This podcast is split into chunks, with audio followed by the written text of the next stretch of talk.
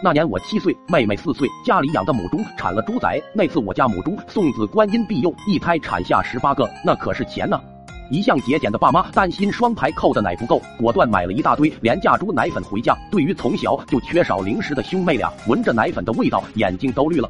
每天和妹妹的任务就是守猪仔，听着猪仔吧唧吧唧吸奶的声音，眼巴巴的望着猪仔吞口水。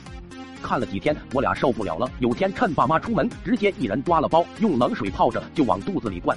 爽是爽了，可还没到晚上，我俩就发现不对，胸口火烧火燎，胃里阵阵翻腾，关键是张嘴就流哈喇子。不知道的还以为谁家狗成精了。干活回家的老妈认为我俩太久没吃肉才这样，心疼的拉着我俩买肉去。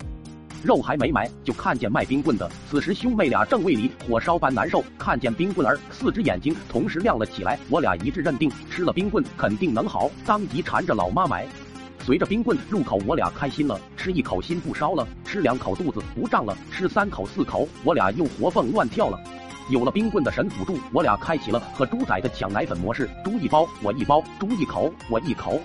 猪吸我俩舔，猪饱我俩烧，猪睡我俩冰棍浇，连续几次，大人觉得孩儿是不是有啥病啊？吃了十几斤肉了，还跟狗子似的流哈喇子。爸妈慌了，带我俩直奔医院，一通检查，啥事没有。整蒙逼的大夫看着红光满面的兄妹俩，最后得出结果：嗯，吃太好，戒肉。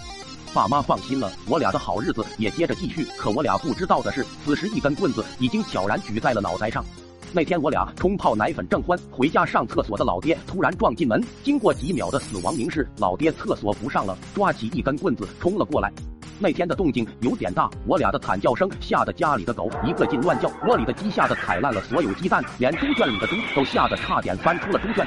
这些都不重要，重要的是现在我和我妹妹一个二百三十斤，一个一百八十斤，一个一米六，一个一米五，多有安全感的两条单身狗啊！